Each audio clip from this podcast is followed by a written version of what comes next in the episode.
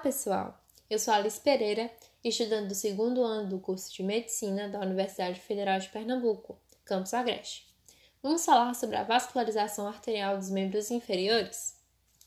Sabemos que as artérias são responsáveis por levar o sangue oxigenado do coração para as demais regiões do corpo. Por isso, todas as artérias sistêmicas ramificam-se a partir da aorta. Tratando-se dos membros inferiores, é a parte abdominal da aorta descendente que os irriga. Que tal detalharmos esse processo?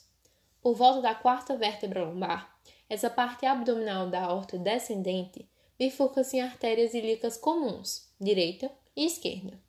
Vale lembrar que não há diferenças entre a vascularização arterial dos membros inferiores direito e esquerdo, por isso vamos abordar de forma geral, ok? Das ilíacas comuns, formam-se a artéria ilíaca externa, e a artéria ilíaca interna.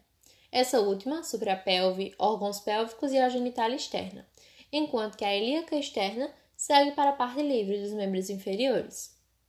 Assim que ela entra na coxa, passa a ser chamada de artéria femoral, sendo a maior e mais importante da extremidade inferior. Apresenta vários ramos, dos quais podemos destacar as artérias femoral profunda e genicular descendente, por exemplo. A artéria femoral irriga os músculos da coxa, quadríceps, adutores, isquiotibiais, além do fêmur e da articulação do joelho. É nessa região, a parte posterior do joelho, também conhecida como fóssil poplítea, que a femoral torna-se a artéria poplítea.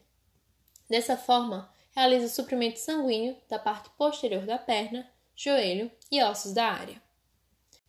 Na margem distal dos músculos poplíteos, temos a divisão da artéria poplítea em tibiais anterior e posterior, a artéria tibial anterior é responsável por levar sangue para os músculos anteriores da perna, bem como para o tornozelo ou tarso.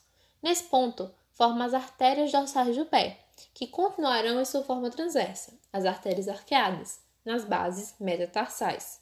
Partindo delas, há as artérias metatarsais dorsais, ao longo dos ossos do mesmo nome, até os dedos, que passarão a ser conhecidas como artérias digitais dorsais.